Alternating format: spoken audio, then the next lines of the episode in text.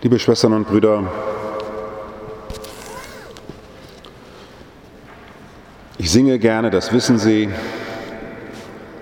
Es war für mich gerade eine Freude, da vorne zu stehen und den Antwortpsalm zu singen. Das mache ich schon seitdem ich ganz jung im Orden bin, seit meinem 19. Lebensjahr. Psalmen singen und dann auch als Kantor zu arbeiten in den Liturgien. Und jetzt mich da vorne hinzustellen und den Psalm zu singen, hat mich heute am Dreifaltigkeitssonntag nochmal so ganz besonders berührt. Der Text, den ich da gesungen habe, ist ja immerhin so 4500 Jahre alt. Und nach der Auferstehung Christi haben die Christen sehr bald gesagt, dass in den Psalmen das Evangelium schon vorgebildet wurde. Darum haben Christen von Anfang an diese Gesänge Israels, diese 150 Psalmen, zu ihrem Grundgebet gemacht, weil sie in den Psalmen gelernt haben, Christus besser zu verstehen. Dort betet David, der Psalmendichter, der König, dieser Verräter und Halunke auch, nicht nur ein Heiliger, ein Licht- und ein Schattenmensch. Und er dichtet diese Psalmen in dem Heiligen Geist, der am Anfang der Schöpfung schon mit dabei war, als die Welt geschaffen war, so haben die ersten Christen gesagt. Er dichtet diesen Psalm und bringt in diesen Gedichten zum Ausdruck, dass es eine Schwingung gibt in der Schöpfung, ein Singen, ein Rauschen und Klingen, ein Up and Down, ein Hin und Her, das von göttlicher Qualität ist. Alles Leben ist Dialog. In den Psalmen kommt das in vielfacher Hinsicht zum Ausdruck. Und darum haben die Christen gesagt, wenn wir Psalmen beten, dann kommen wir diesem Geheimnis Gottes besonders nahe.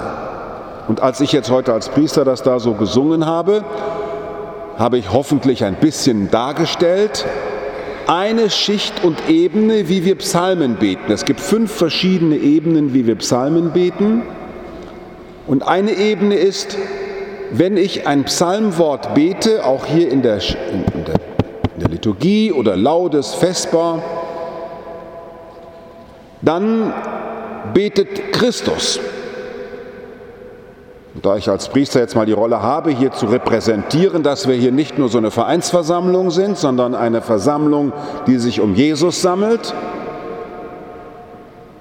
war dieser Moment mal einmal, Christus betet jetzt diesen Psalm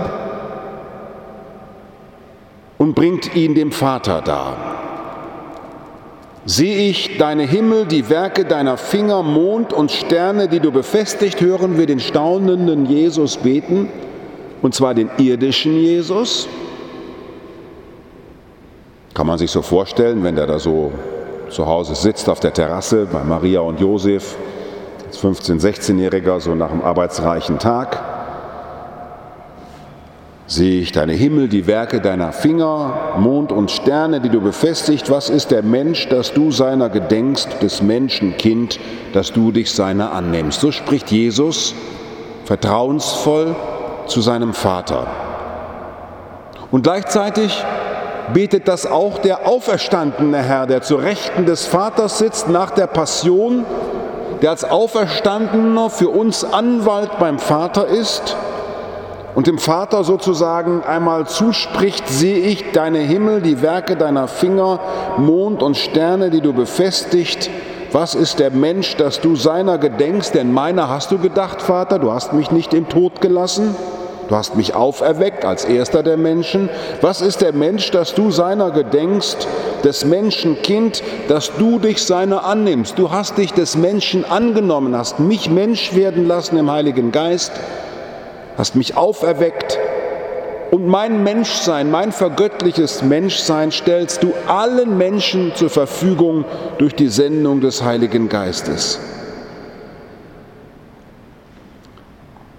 Wir sind, liebe Schwestern und Brüder, in einen dialogischen, in einen Gesprächsgott eingebunden, in einen Gott, der nicht ein Klotz ist, vor dem man so guckt wie vor einer Mauer,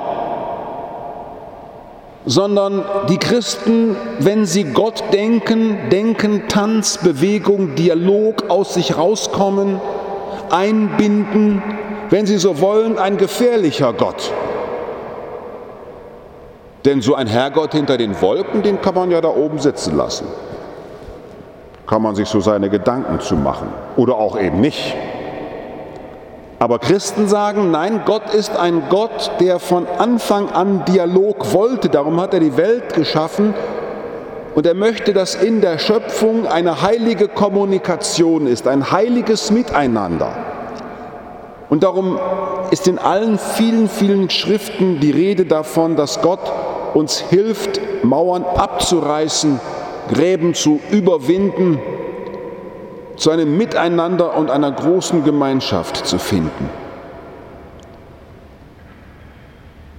Jesus, als er auf Erden lebt, hat dieses Dreifaltigkeitsprogramm. Denn was macht Jesus als erstes, als er sozusagen öffentlich auftritt? Er bildet eine Gemeinschaft.